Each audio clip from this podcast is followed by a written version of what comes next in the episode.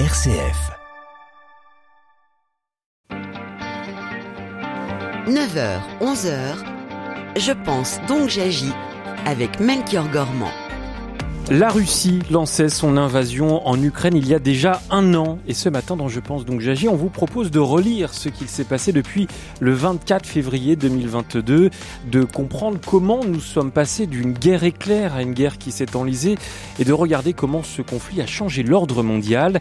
Deux experts vont nous aider à y voir plus clair et vont répondre à toutes vos questions. Dans la seconde partie de l'émission, un an après le début de la guerre, comment vont les réfugiés ukrainiens ici en France? Comment sont-ils accompagnés et comment continue l'aide euh, humanitaire. Pardon. On prendra l'exemple de deux associations qui agissent toujours et encore. Ce sera à 10h. Soyez les bienvenus en direct avec vos témoignages.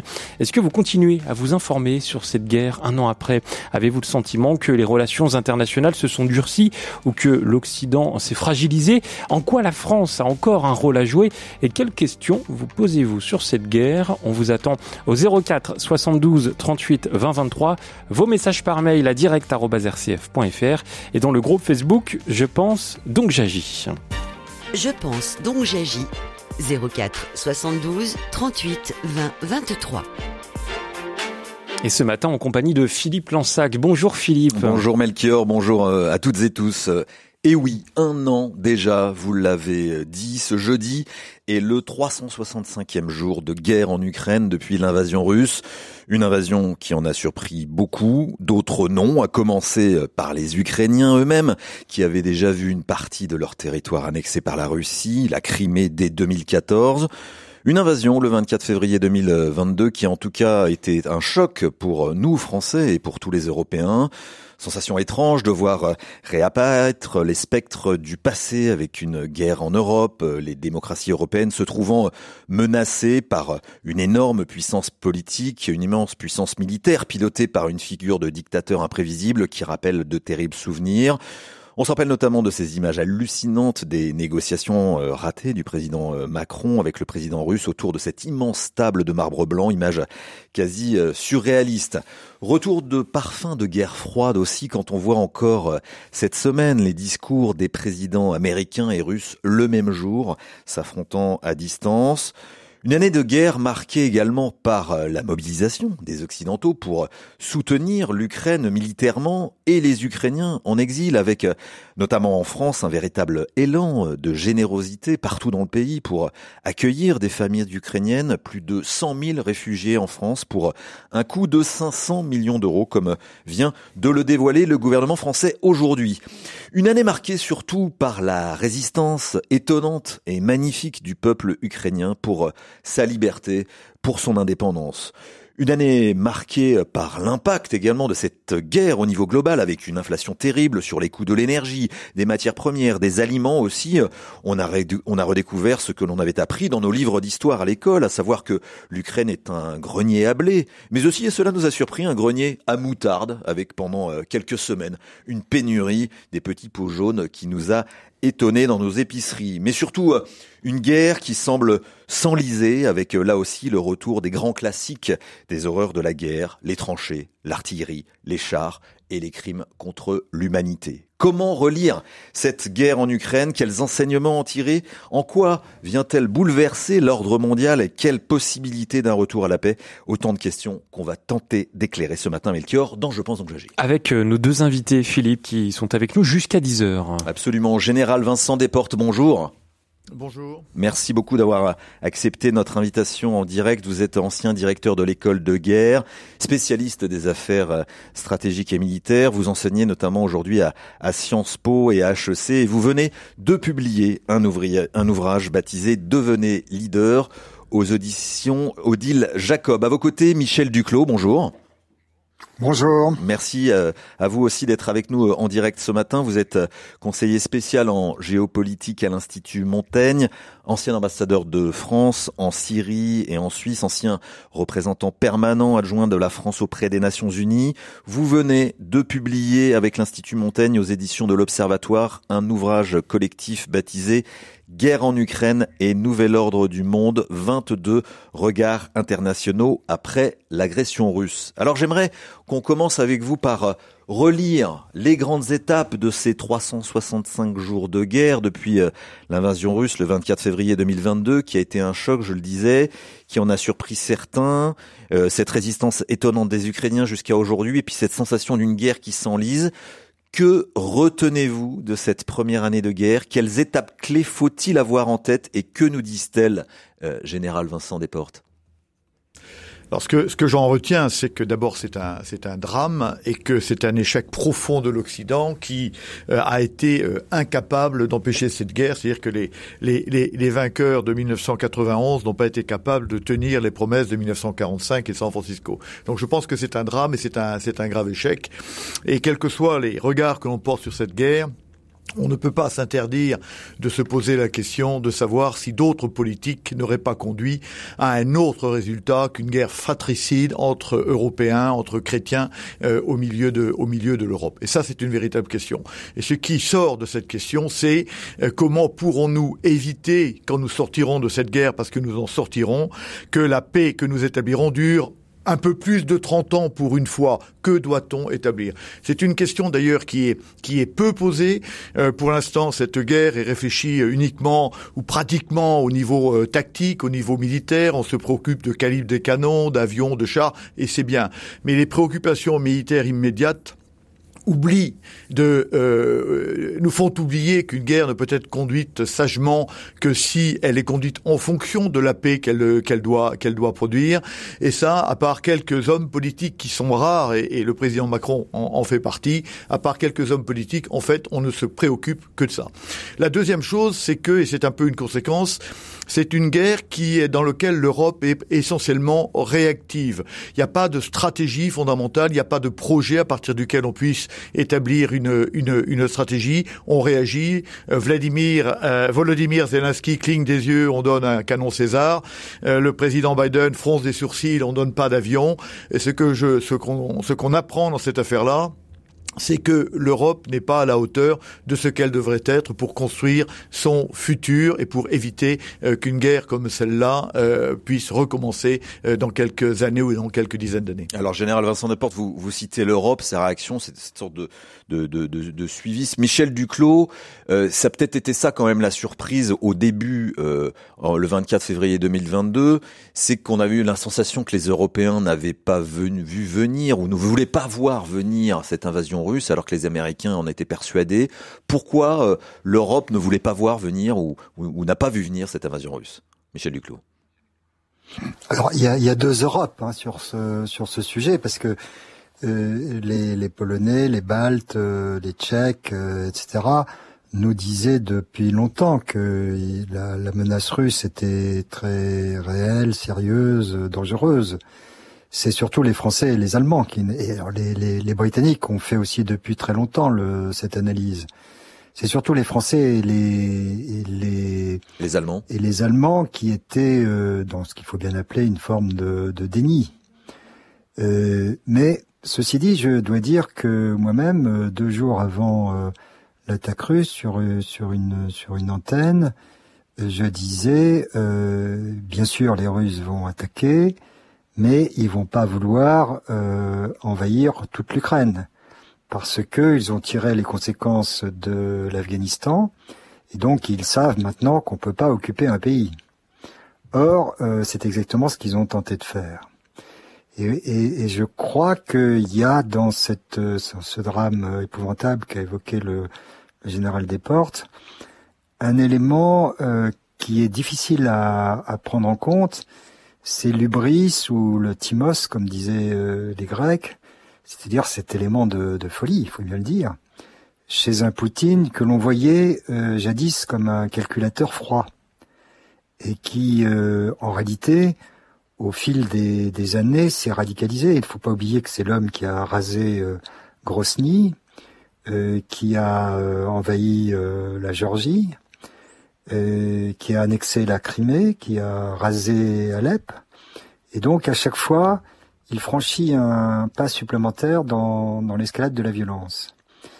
Et là, je, je me séparerai du, du, du général Desportes. Je ne crois pas beaucoup que les Occidentaux aient une part de responsabilité. Naturellement, les Occidentaux ont fait des erreurs, hein, c'est évident, on fait toujours des erreurs.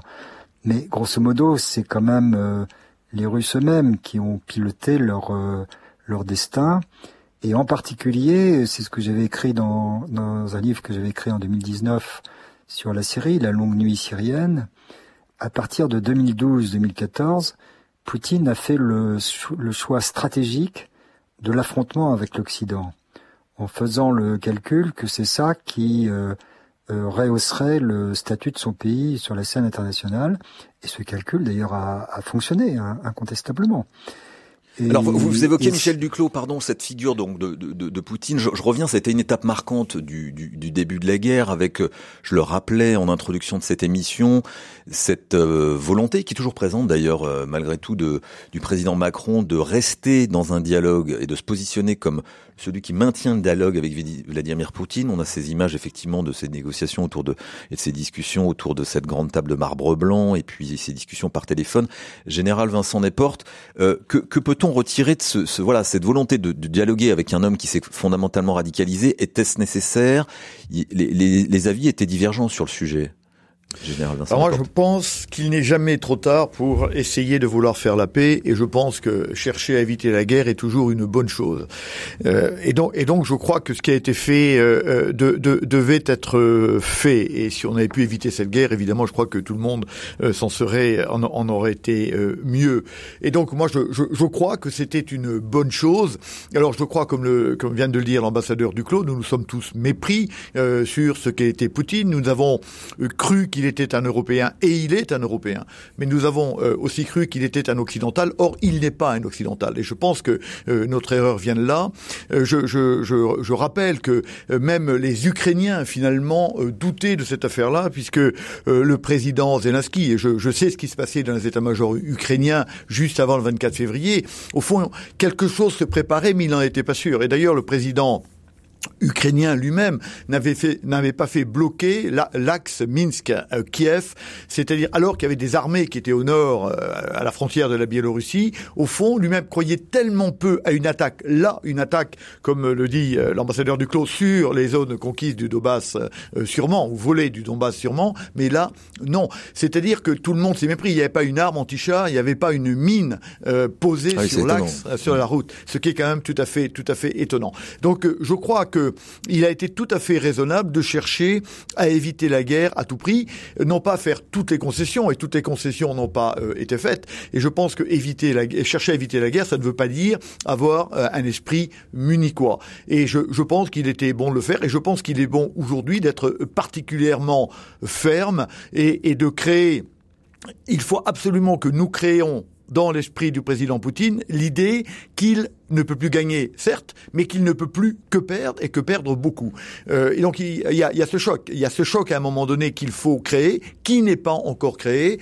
Je pense que les conditions de la paix ne sont pas aujourd'hui suffisamment réfléchies, mais en tout cas la première condition, c'est effectivement euh, que le président Poutine pense qu'il ne peut plus gagner. Aujourd'hui, pourquoi n'y arrivons-nous pas? Les deux, euh, les deux, euh, les deux parties prenantes essentielles, un pense qu'elle, qu'elle que la, que la, que la défaite est impensable et que la victoire est toujours possible. Tant qu'on n'aura pas changé ça, évidemment, euh, les choses seront extrêmement compliquées. Michel Duclos, on, on, reviendra ensemble sur les conditions de la paix, mais effectivement, cette étape de, de très importante où la, la, la France s'est mise en avant, d'ailleurs, sur ce dialogue à poursuivre, euh, euh, malgré tout avec avec Vladimir euh, Poutine. Quel regard vous portez sur sur ce rôle qu'a qu'a qu joué que que joue toujours Emmanuel Macron sur maintenir ce, ce, ce, ce dialogue avec Vladimir Poutine? Bah, D'abord, je suis d'accord avec euh, avec le général Desportes. Euh, Jusqu'au déclenchement de la guerre, il était dans le rôle naturel de la France de tout faire pour essayer de l'éviter. Et donc, le président a eu raison d'aller à Moscou. Il a eu raison d'essayer, même après le déclenchement de la guerre, de continuer à parler à, à Poutine. Il faut bien voir qu'aujourd'hui, c'est Poutine qui ne le prend plus au téléphone. Mm. Et donc, euh, euh, il y a aussi un moment où il faut éviter, de, quand on est le représentant d'un grand pays, de se présenter en solliciteur euh, et conduit. puis, si vous voulez, dans, vous avez évoqué Munich, euh, ce qui trouble beaucoup euh, nos partenaires, c'est que euh, Macron a dit une chose un jour à, à Munich, Euh, notamment, il a rappelé la nécessité de la victoire de la de la de l'Ukraine. Et dans l'avion de retour, il a dit quelque chose d'autre, qui est le retour à son sa vieille idée, sa, sa vision de la possibilité d'insérer la Russie un jour euh, dans euh, une architecture de sécurité euh, européenne. Alors là, il y a l'opportunité, il y a le fond. L'opportunité, c'est que évidemment, ça le dessert, ça, dessert son influence auprès de des autres Européens, des États-Unis, etc., parce qu'il donne l'impression de se, se contredire. et, et, sur le fond, on peut quand même avoir euh, beaucoup de doutes sur euh, la possibilité que euh, Poutine change en réalité. C'est de cela mmh. qu'il s'agit. c'est normal de, de vouloir l'espérer, c'est normal de réfléchir, comme l'a dit le général Desportes, aux conditions qui permettraient d'établir la paix. C'est quand même assez imprudent de se projeter à ce point euh, dans un avenir qui, qui, laisserait penser que cette guerre a été une parenthèse, alors que de toute évidence, c'est plus qu'une parenthèse, c'est un, un, changement de monde. Mmh. Euh, vous avez la parole au 04 72 38 20 23 euh, et Hugues nous a rejoint. Bonjour Hugues. Bonjour Hugues. Bonjour, euh, bonjour, euh, bonjour à tous. Alors moi, ce qui m'a surtout angoissé dans cette guerre, c'est alors je pense que vous l'aurez peut-être deviné, et puis je pense que je ne suis pas le seul, c'est la menace qu'un missile atteigne la France. Un missile nucléaire russe atteigne la France. Ça, c'était une de mes plus, enfin c'est toujours d'ailleurs une de mes plus grandes euh, inquiétudes. Bon, moi ces temps-ci parce qu'il y a un an qui est passé, et puis Poutine a fait des menaces euh, et tout, qui pour le moment, euh, pour le moment, on est toujours vivant. Euh, je voudrais vous poser deux questions. Est-ce que vous pensez que les médias ont justement euh, joué sur cette peur afin d'affoler les gens et puis éventuellement de faire euh, lire leurs articles ou vendre leurs articles? Et de deux, est-ce que les médias occidentaux ont dit vraiment que des vérités à ce sujet-là? Merci beaucoup Hugues. Merci Hugues de nous avoir appelé. Euh, Général Vincent Desportes, je me tourne vers vous pour euh, répondre à ces deux questions d'Hugues sur cette menace nucléaire. On en a énormément entendu parler, c'est vrai. Oui, alors sur la dernière question, est-ce que les, les médias ont, ont menti? Est-ce qu'ils n'ont pas dit la vérité? Alors d'abord, votre auditeur doit bien savoir que la vérité, ça n'existe pas. Ce qui existe, c'est une interprétation de la vérité. L'ambassadeur Duclos et moi-même voyons les événements, on a des avis qui sont souvent convergents et parfois divergents, parce que nous avons des systèmes d'interprétation différents. Bon, c'est comme ça. Donc moi, je ne pense pas que les médias mentent, mais ils ont des visions d'angle. C'est comme ça, euh, voilà. Alors euh, maintenant moi, je, pense que depuis le début, nous menons une guerre, enfin cette guerre plutôt est menée sous menace nucléaire. Et nous ne pouvons pas l'oublier, euh, c'est euh, la, la, première fois euh, qu'on est dans un cas de figure particulier, c'est qu'une puissance nucléaire peut ressentir une menace vitale contre lui et qu'elle est en train peut-être pas encore de perdre, mais d'être dans une situation difficile. Cette, ça ne s'est jamais vu. On a déjà vu des puissances nucléaires euh, perdre des guerres, par exemple les Américains euh, au, Vietnam, en Irak et en Afghanistan, mais alors leur, leur pays euh, lui-même, ils ne se sentaient pas menacés dans, dans leur essence même, ce qui est le cas de la Russie. Donc on est dans un cas très différent. Et c'est pour ça que nous, cette guerre est menée sur une ligne de crête, en quelque sorte. il, Évidemment, euh, la Russie ne doit pas gagner, l'Ukraine doit gagner, l'Ukraine doit gagner, mais en même temps, il faut gagner sans euh, déboucher sur un embrasement général. C'est pour ça qu'il est très important que à tout niveau euh, le, le, contrôle politique de cette guerre soit conserver, ce qui n'est pas absolument euh, évident. Le, les, les, doubles discours du président Poutine et du président euh, Biden ou euh, avant-hier ont, ont, bien montré que on, on, était quand même vers une espèce de, de, de montée dans l'escalade, dans la tension. Cette guerre est en train de devenir une guerre juste ou sainte, ce qui est toujours extrêmement dangereux parce qu'on ne maîtrise pas les guerres justes et saintes. Et donc, on est sous menace nucléaire. Et on ne doit jamais oublier qu'il faudra bien à un moment donné que cette guerre s'arrête et qu'une des exit strategies euh, du président Poutine, si jamais il est acculé, c'en est une, c'est d'utiliser cette arme nucléaire. Probablement pas sur la France immédiatement, parce qu'il n'est pas absolument fou, mais euh, peut-être bien sur l'Ukraine. Donc ça, c'est une possibilité. Et donc c'est pour ça qu'il faut arriver à trouver une stratégie de sortie possible pour Poutine qui lui évite, s'il est vraiment acculé et s'il sent qu'il va perdre, je rappelle qu'il joue aussi sur sa propre vie euh, qui lui évite d'avoir cette tentation d'utiliser son arme ultime. Moi, je pense qu'il ne restera pas acculé euh, devant euh, la, la, la, à, la, à la défaite sans utiliser l'une ou l'autre de ces 6000 têtes nucléaires qu'il possède et qui sont en parfait état de fonctionnement. Donc, de la fermeté mais du contrôle, de la fermeté mais de la responsabilité, ça, c'est le, c'est la responsabilité essentielle des, de nos dirigeants aujourd'hui. Michel Duclos, est-ce que vous partagez cet avis de, du général Desportes sur le sur effectivement la réalité de ce, ce, risque nucléaire et, et, pour répondre à la question de Hugues, effectivement, est-ce que c'est une invention des médias et voilà, est-ce que c'est une vraie vraie réalité? Qu'en pensez-vous, Michel Duclos? Non, je crois qu'effectivement, euh, d'abord, il n'y a pas quand même beaucoup de risques pour la France. Hein. Il faut pas, il faut pas exagérer. Mais euh, j'ai interrogé des, des, journalistes qui connaissent bien nos compatriotes. C'est très frappant de voir euh, à quel point les Français euh, soutiennent l'Ukraine, alors que traditionnellement notre pays est très russophile. Parmi les raisons, il y a le fait qu'ils n'acceptent pas ce chantage nucléaire. mais, comme l'a dit le général, c'est vrai que c'est une guerre qui se déroule à l'ombre de, de la menace nucléaire. Et ça, c'est un facteur nouveau. Et je trouve que c'est un facteur très inquiétant à un moment où, par ailleurs, il y a un risque de prolifération nucléaire. En, Iran notamment. En, Iran notamment, mais qui, qui peut provoquer aussi euh, euh, d'autres euh, tentations d'accès au nucléaire. Vous avez vu que la Corée du Sud, parce que la, la, Corée du Nord est aussi en train de profiter de la situation pour accélérer ses programmes. Et donc les Coréens du Sud commencent à s'interroger.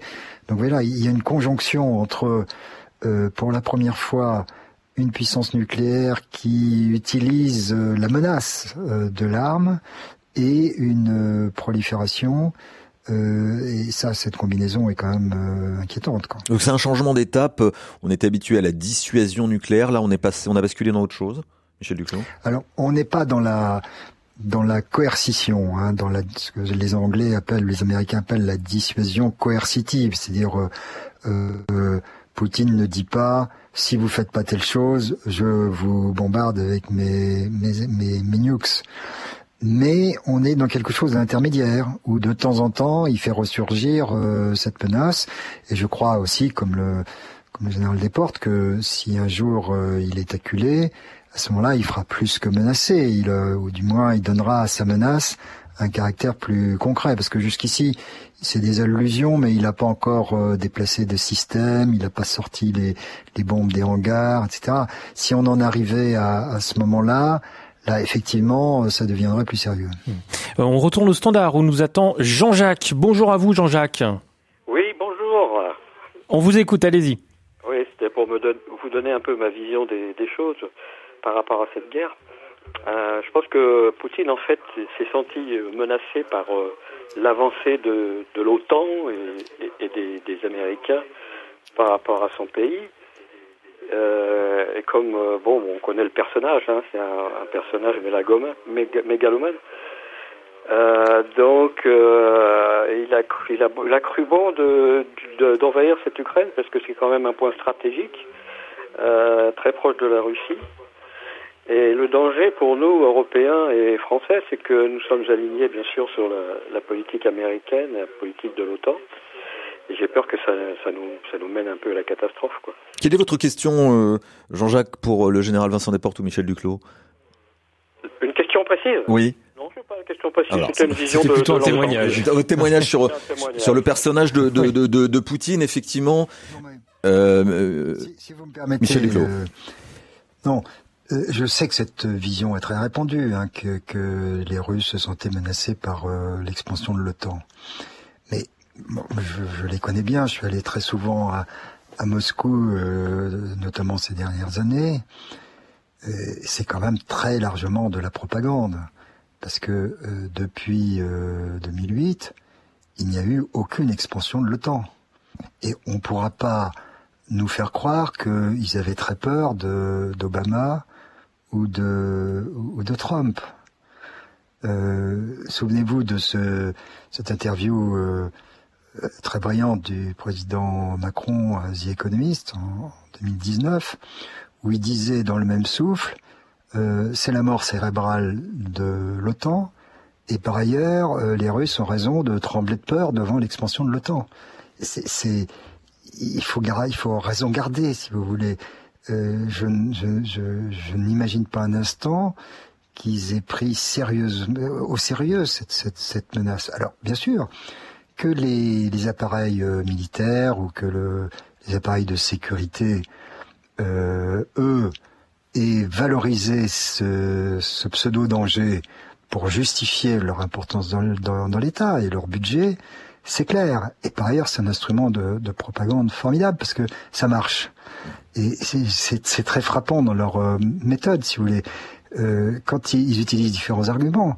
Par exemple, euh, dans les années 90, leur grande hantise, c'était la, la guerre des étoiles, la sortie du traité ABM des Américains.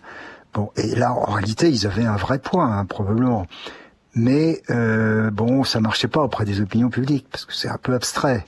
Donc, euh, bah, petit à petit, ils ont renoncé à cet argument. Quand ils ont vu que l'argument de l'humiliation, de l'expansion de l'OTAN ou d'autres euh, trouvait un écho, ils ont mis l'accent là-dessus. Donc, je, je crois qu'il faut arrêter, si vous voulez, euh, de se laisser impressionner par cette argumentation. Je voudrais vous rappeler très simplement que depuis 2008, depuis l'invasion de, de la Géorgie, l'humiliation a changé de camp. L'agressivité a changé de camp. C'est nous qui sommes euh, euh, assiégés par euh, par la Russie de, de Poutine. Ça, il faut il faut le dire, je crois, de façon aussi claire que possible. Merci Michel Duclos.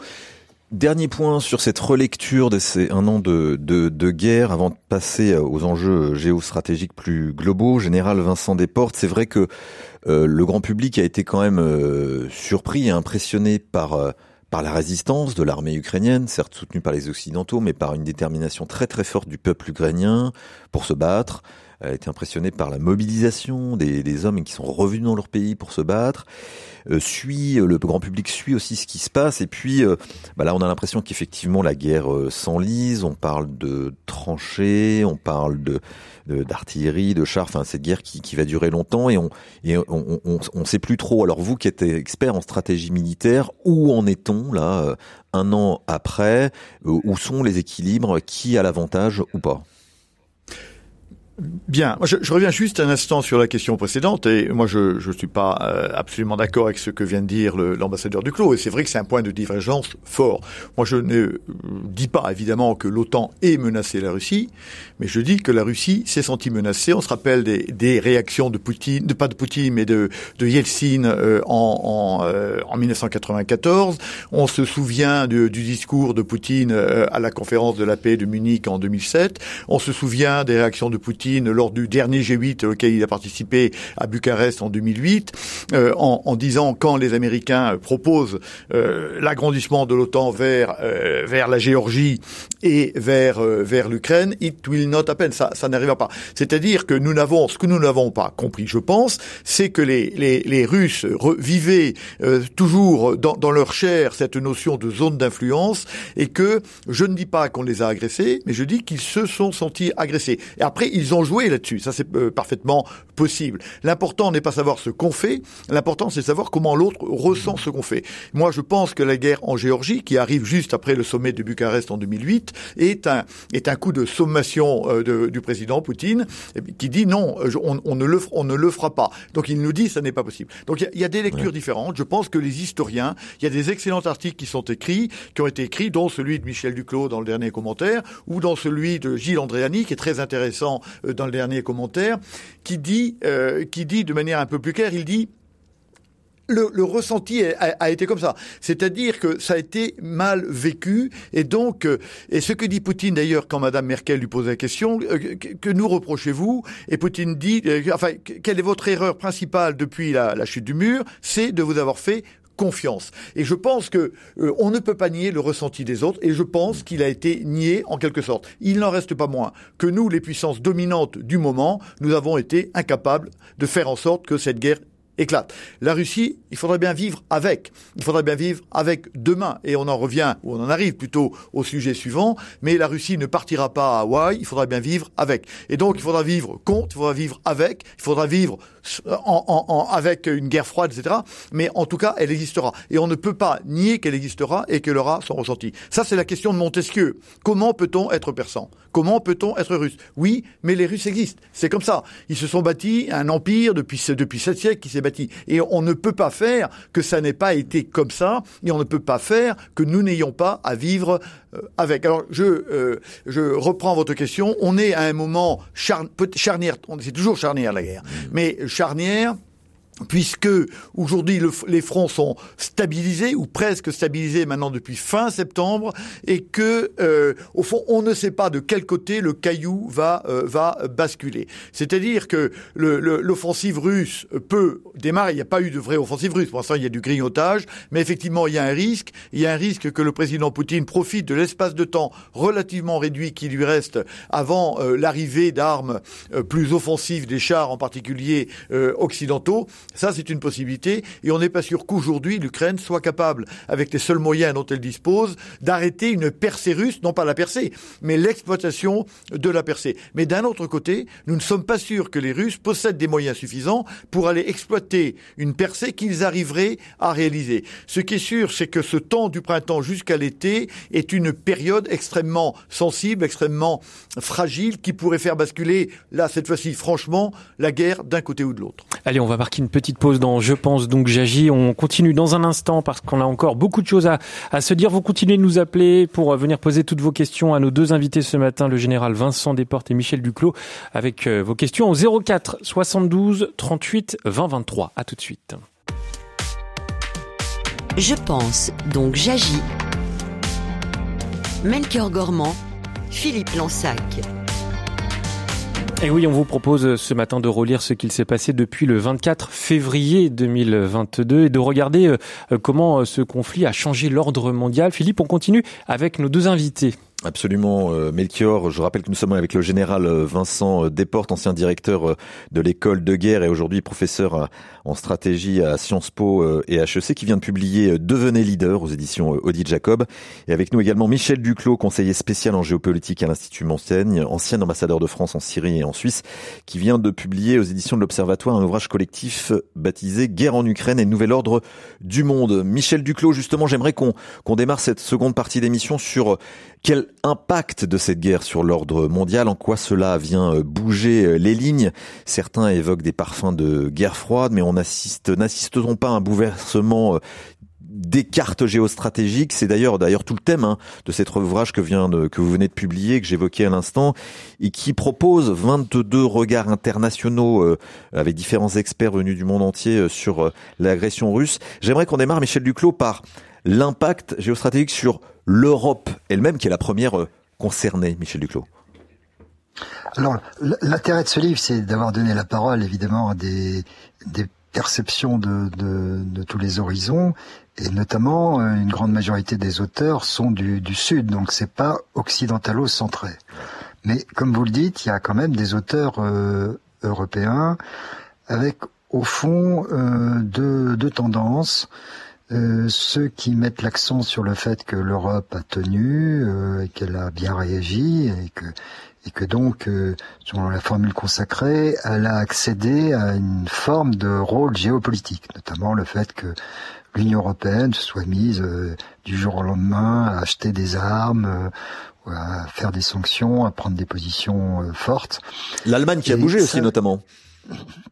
Alors à l'intérieur, oui, l'Allemagne euh, a décidé une sorte de révolution euh, mentale, euh, répudiant son, son passé de, de, complaisance avec la Russie et de, et de pacifisme, même si par ailleurs elle a du mal à mettre en œuvre cette révolution mentale, mais c'est assez naturel hein, compte tenu d'où ils viennent. Et puis il y a une autre tendance qui est de plutôt d'insister sur la blessure euh, spirituelle de l'Europe et, euh, et, les divisions. l'un des auteurs, Ivan Kratsev, qui est un Bulgare très très intelligent, très sensible, dit que la France et l'Allemagne ont perdu une partie de leur légitimité en Europe. Et c'est très difficile, je dois dire, de savoir euh, ce qui ce qui va arriver vraiment. Ma, ma conviction personnelle, mais naturellement ce n'est qu'une une opinion personnelle, euh, c'est que l'Europe euh, peut exister, l'Europe, une Europe forte, autonome sur le plan stratégique, ça peut exister si elle si elle elle se pose contre la Russie. ce qui est contraire à notre tendance naturelle à nous Français, qui est de, de se poser en s'opposant aux États-Unis. Et, donc c'est pas le cas cette position contre la Russie aujourd'hui du tout, parce qu'on a la sensation quand même d'une réaction collective bah, forte de l'Europe. Sauf euh, qu'il y a quand même des arrière-pensées. Les, les, Allemands et comme les, les, Français ne veulent pas renoncer complètement à l'idée qu'on pourra se réconcilier avec la Russie. Alors encore une fois, sur le fond, ils ont peut-être raison, et comme le disait le, le général Desportes, la géographie, etc., fait qu'un jour il faudra y revenir. Mais dans une première étape, en tous les cas, l'Europe euh, doit euh, se, former, s'unir, euh, s'armer contre le risque d'hégémonie russe. Ça n'empêchera pas que dans un deuxième temps, d'ailleurs, ça leur permettra de tenir euh, la dragée haute aux Américains, bien sûr, et qu'il y aura probablement une, période de réconciliation avec la Russie. Mais euh, l'étape, la priorité, ça doit être de, construire cette Europe euh, qui euh, se protège de, la Russie et c'est ça qui peut mobiliser euh, les peuples européens. Général Vincent Desporton, vous sentez assez critique quand même sur les Européens que vous aviez un peu qualifié de suivisme euh, tout à l'heure euh, vis-à-vis des, des, Américains. Comment vous, vous réagissez à l'analyse de Michel Duclos? D'abord, je voudrais dire sur le livre de Michel Duclos, moi je, je trouve qu'il est extrêmement intéressant. Euh, D'abord par la synthèse qu'il en fait au début, mais, mais parce que ces, ces 22 regards sont, euh, c'est un vrai coup de poing effectivement. On se rend compte à quel point, on le savait, on le disait, auquel, euh, à, quel, à quel point l'Europe, pas l'Europe mais l'Occident, n'est plus n'est plus le centre du monde. Et ce qui est assez intéressant aussi, euh, autre autre lecture, c'est que Michel Duclos fait parler des deux Américains, je crois, et les, Américains, ces, deux Américains ou Américaines disent au fond il faut reconstruire le monde, mais euh, à partir du centre qui est les États-Unis et à partir du droit international que nous avons euh, mis en place en 45, etc. Et que de l'autre côté, les, discours des Indiens, des Africains, etc sont complètement orthogonales. Et donc, au-delà d'Europe, mais je reviens à l'Europe, il est clair que le monde de demain est à, est à reconstruire euh, en, en, prenant compte de cette désoccidentalisation du monde, de ce ressentiment euh, contre l'Occident qui est, euh, comme l'a dit Michel, l'écrit Michel Duclos d'ailleurs, l'éthos de ces pays-là. Et donc, au-delà de l'Europe, les relations internationales, le système international est à reconstruire à partir de nouvelles réalités géopolitiques qui devront tenir compte de cette guerre évidemment. En ce qui concerne l'Europe, moi je suis toujours un peu brutal dans mes propos, mais je pense que l'Europe va beaucoup souffrir, hélas, de cette guerre. Et que donc il faudra aussi penser une nouvelle Europe dont nous avons profondément besoin. Mais pourquoi, euh, pourquoi va-t-elle souffrir? Enfin, l'Europe telle qu'on l'a conçue, l'Europe à 27. D'abord, si on en croit le chancelier Scholz, cette Europe devrait euh, passer à 34 ou à 35 une fois qu'on aura intégré la Moldavie, l'Ukraine, le Monténégro et je sais pas quoi. Bon, et donc il est clair que l'Europe à 27 a beaucoup de mal à vivre dans sa constitution. Euh, L'Europe à 35, ce sera pas possible. Donc il faudra sûrement inventer une nouvelle façon de vivre ensemble en tant qu'Européens et de régler les problèmes européens ensemble. Ça, c'est une chose. La deuxième chose, c'est que cette, cette, cette guerre nous a montré deux choses sur l'Europe. Un, que nous ne sommes pas encore ce que M. Poutine pense. Nous ne sommes pas encore des pays de veules, de, de, de pauvres démocrates insignifiants. Non. Les pays, individuellement, se sont levés et ont dit, nous n'acceptons pas. Et ça, je crois que c'est une bonne nouvelle. La nouvelle qui est un peu moins bonne, c'est que ce conflit a euh, a hélas la, conséquence de montrer des divisions profondes de, l'Europe.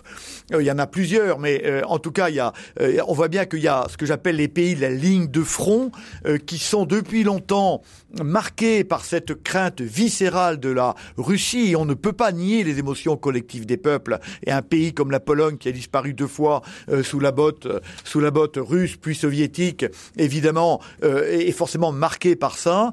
Euh, et puis y a les pays qui sont en arrière. Euh, je pense évidemment à l'Italie, à l'Allemagne euh, et à la France en particulier. Il y a la Grande-Bretagne qui ne fait plus partie de l'Europe, mais politiquement, mais géographiquement, elle en fait quand même partie, qui a une vision particulière. On a la Hongrie. Et on voit donc qu'il va falloir à, la fin de cette guerre arriver à retrouver un projet commun. Et c'est bien ce projet commun-là qui manque aujourd'hui et qui interdit à l'Europe d'avoir un projet de paix qui permettent d'envisager une fin de guerre que chacun, euh, pourrait approuver. Donc je pense que, que l'Europe, c'est une occasion, je pense, en revanche, unique pour l'Europe, parce que l'Europe est absolument nécessaire, on le voit bien, et il va falloir qu'elle se reconstruise pour arriver à redevenir un acteur géopolitique. Alors on a parlé de l'Europe à l'instant, j'aimerais qu'on qu'on parle du reste du monde, parce que Michel Duclos, vous, vous l'évoquez euh, d'ailleurs, et dans votre livre, cette intention de nous, de poser un regard qui vient de l'extérieur de l'Europe.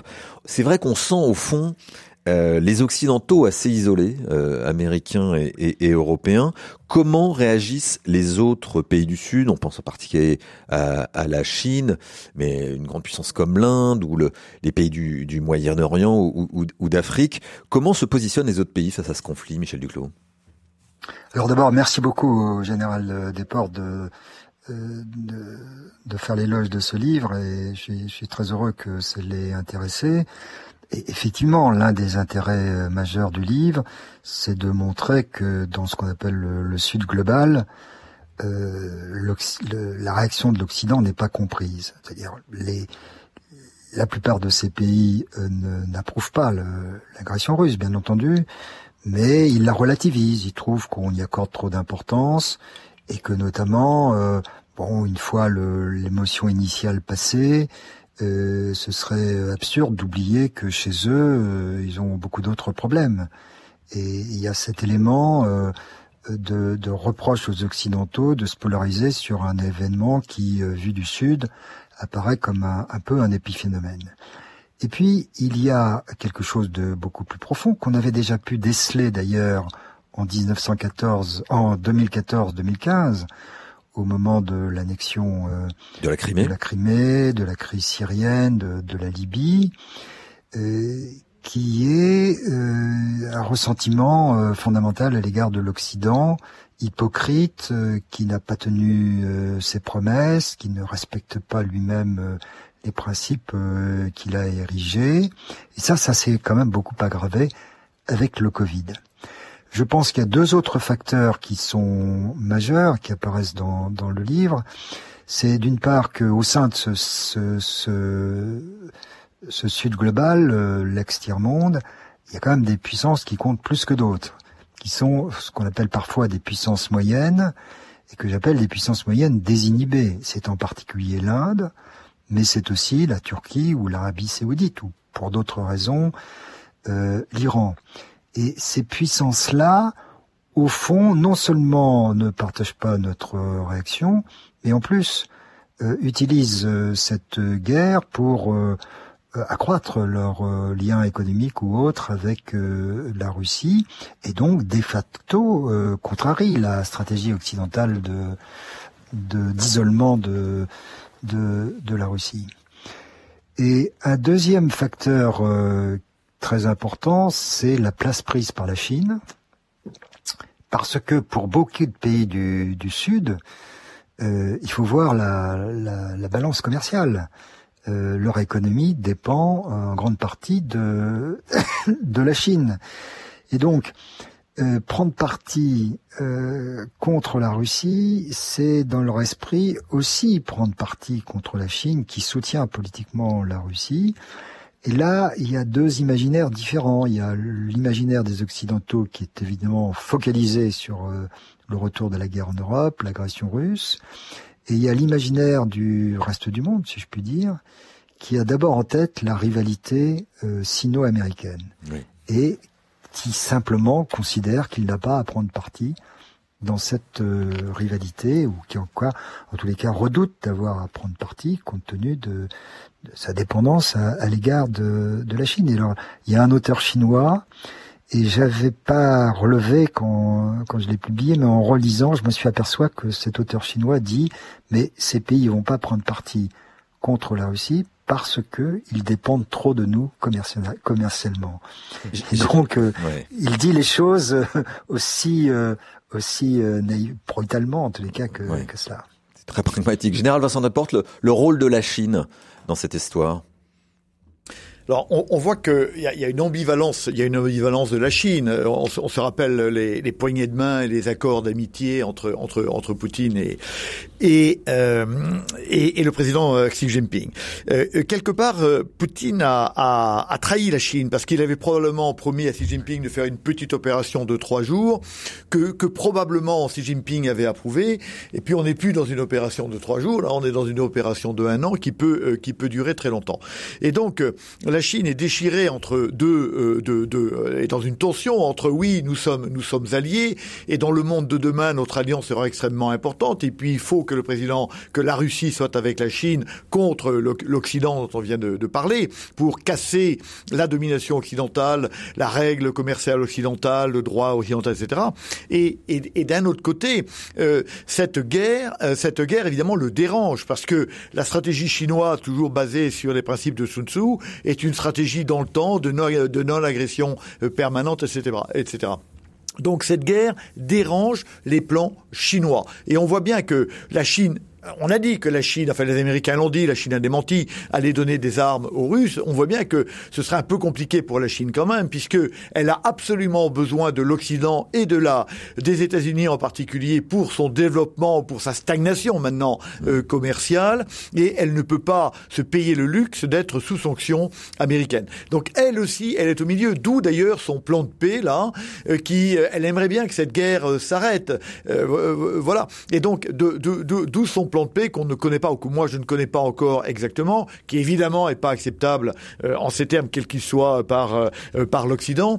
voilà, voilà sa position. Elle est, la Chine est elle aussi sur une ligne de crête. voilà. Et elle est importante parce que les deux pays qui peuvent véritablement forcer cette guerre à s'arrêter, il n'y en a pas 40, il y a la Chine d'un côté et les États-Unis de l'autre. Donc leur position et leur évolution est évidemment observée de très près. Continuons de vous accueillir au 04 72 38 20 23. Euh, Madeleine nous a rejoint. Bonjour Madeleine. Oui, bonjour monsieur. Oui, euh, je pose une question un peu alors à la fois naïve et provocatrice en faisant peut-être l'avocat du diable, euh, voilà. Mais je la pose quand même. Est-ce que la, voilà ma question, hein. est-ce que la culpabilité de Poutine n'est pas la même que celle des Alliés après les deux dernières guerres mondiales, en découpant les pays avec de nouvelles frontières, ce qui a déstabilisé définitivement les régions et tout ça à leur profit? Voilà. Et pour finir, je déplore vraiment vivement le racisme envers la culture et la population russe au nom d'un manichéisme vraiment facile et disons euh, euh, lâche. Voilà. merci beaucoup euh, Madeleine. Sur cette deuxième question, je vous renvoie un, un dossier de la rédaction qu'on a réalisé sur la parole des expatriés russes en France à réécouter sur rcf.fr. Général Vincent Laporte, peut-être une réaction à cette, cette question de Madeleine? Alors, l'histoire, euh, l'histoire est une continuité. La première, guerre mondiale et, succède à la guerre de 70, qui succède à la défaite de Iéna euh, en, en, 1806. Et derrière la première guerre mondiale, vous avez la deuxième, et puis ça continue à se jouer. Donc tout s'enchaîne évidemment. Et euh, et évidemment, cette guerre-là est aussi encore un, rebond de, de, de, de, tout ça et de la Deuxième Guerre mondiale. Vous savez, c'est compliqué. La Première Guerre mondiale avait, dans son traité de, Versailles, cherché à privilégier les frontières sur les peuples.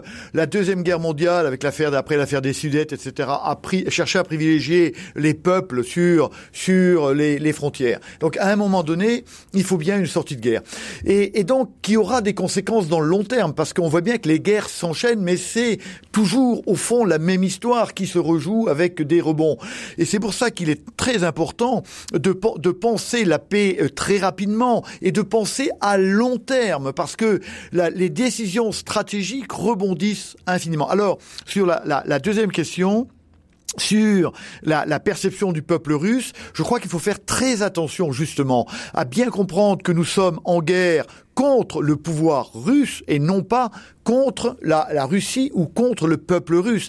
Je vois sur des plateaux de télévision, euh, et j'y suis euh, assez régulièrement, des propos qui tiennent, qui confinent au, au racisme. Et ça, c'est comme ça, je le disais tout à l'heure, comment peut-on être russe? Il y a des Russes, ils existent, et il faudra bien vivre avec. Donc ne mélangeons pas tout, ne soyons pas racistes, le pouvoir euh, russe actuellement est absolument insupportable et il doit tomber, mais les Russes resteront ce qu'ils sont et ils sont respectables en tant qu'eux-mêmes. Alors nous arrivons au, au terme de cette émission et j'aimerais que, avec vous deux, on puisse regarder quand même et vous les avez commencé à l'évoquer, euh, notamment général Vincent Desportes, comment euh, euh, commencer à, à, percevoir la paix, comment sortir de cette guerre, sous quelles conditions, comment comment le faire, peut-on avoir un espoir euh, de paix, mais comment se faire, Michel Duclos.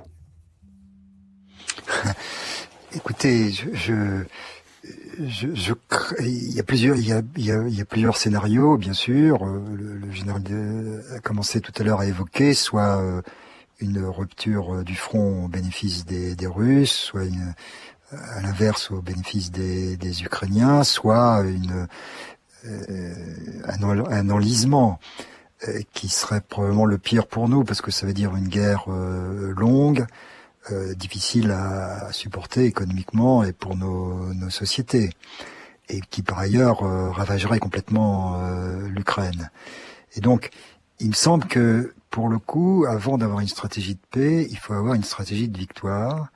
Et il faudrait euh, mettre euh, les Ukrainiens, si c'est possible, hein, bien sûr, en mesure euh, non seulement de percer le front euh, russe, mais de menacer les positions russes en Crimée. je ne crois pas évidemment que les Ukrainiens pourront envahir la Crimée, etc. Mais être en, en mesure de, de, faire sentir euh, à Poutine que euh, le bijou de sa couronne est menacé. Et là, à ce moment-là, effectivement, il est probable qu'il accepterait, enfin qu'il proposerait une négociation, qui sera d'ailleurs une négociation russo-américaine sur fond euh, de crise nucléaire, parce que c'est à ce moment-là qu'il proférerait des, des menaces nucléaires sérieuses. Mais évidemment, le scénario que je propose là, c'est dans mon bureau, je comprends que pour les, chefs d'État et de gouvernement, euh, c'est de la politique au, bord du gouffre. Euh, J'ai peur cependant que si il n'y a pas ce type de crise, si vous voulez, qui hâte la fin du conflit, le risque c'est quand même celui de l'enlisement. Général Vincent Naporte, quel regard vous, comme quelle réaction d'ailleurs à ce que dit Michel Duclos? Est-ce que vous partagez ou pas du tout? Je suis, je suis, je suis d'accord. Et, c'est là où le projet lui-même de paix, à mon avis, et là je diffère un tout petit peu, manque, si vous voulez. C'est-à-dire que cette guerre, on l'a conduit de manière incrémentale. Si nous pensons que c'est une guerre qui est vitale pour nous, qu'elle doit s'arrêter vite, alors il faut provoquer le choc que demande Michel Duclos. Mais alors au lieu de faire de, de l'augmentation incrémentale de, de, des, des efforts, enfin des capacités militaires ukrainiennes, il faut un Big Bang. On le fait vraiment. Et aujourd'hui, on ne le fait pas vraiment parce qu'au fond, on ne sait pas véritablement ce qu'on veut. Moi, je, je, je, continue à penser, si vous voulez, l'exemple de la guerre de 1914-1918 est très intéressant parce que c'est bien les 14 points de Wilson de janvier 18 qui vont permettre à la fin à l'Allemagne de sortir de guerre, et c'est le chancelier Max de Matt qui va s'en saisir au mois d'octobre, il va saisir ce plan de paix et dire, OK, j'arrête. Et pourquoi ils arrêtent en 1918 Ils disent, les Allemands, je ne peux plus que perdre. Et d'autre part, il y a un plan de paix. Et donc, ils vont prendre le plan de paix. C'est pour ça que je crois qu'il est important, personnellement, je crois vraiment qu'il faut penser une sortie de guerre au moment où on fait la guerre et pas après. Parce que la guerre doit être conduite sans jamais perdre de vue la paix à laquelle on veut aboutir. Eh bien, ça sera notre mot de la fin. Euh, immense merci. Euh, Général euh, Vincent Desportes, hein, je rappelle que vous êtes l'ancien directeur de l'école de guerre, professeur aujourd'hui à, Sciences Po et HEC. Vous venez de publier aux éditions euh, Odile Jacob, devenez leader. Immense merci à vous, euh, Michel Duclos. Je rappelle que vous êtes conseiller spécial en géopolitique à l'Institut Montaigne, ancien ambassadeur de France en Syrie et en Suisse. Et je renvoie vers cet ouvrage que vous venez de publier le 15 février dernier, un ouvrage collectif que vous avez coordonné intitulé Guerre en Ukraine et nouvel ordre du monde, 22 regards internationaux après l'agression russe. C'est aux éditions de l'Observatoire. Merci à tous les deux. Merci Philippe Lansac pour euh, cette émission. Je vous renvoie également sur euh, rcf.fr. On a vraiment un, dossier Ukraine que vous pouvez aller consulter. Et on y reviendra demain dans le Presse Club avec Étienne Pépin dès 9h. Dans un instant, on va s'intéresser aux réfugiés ukrainiens ici en France qui sont toujours accompagnés. À tout de suite.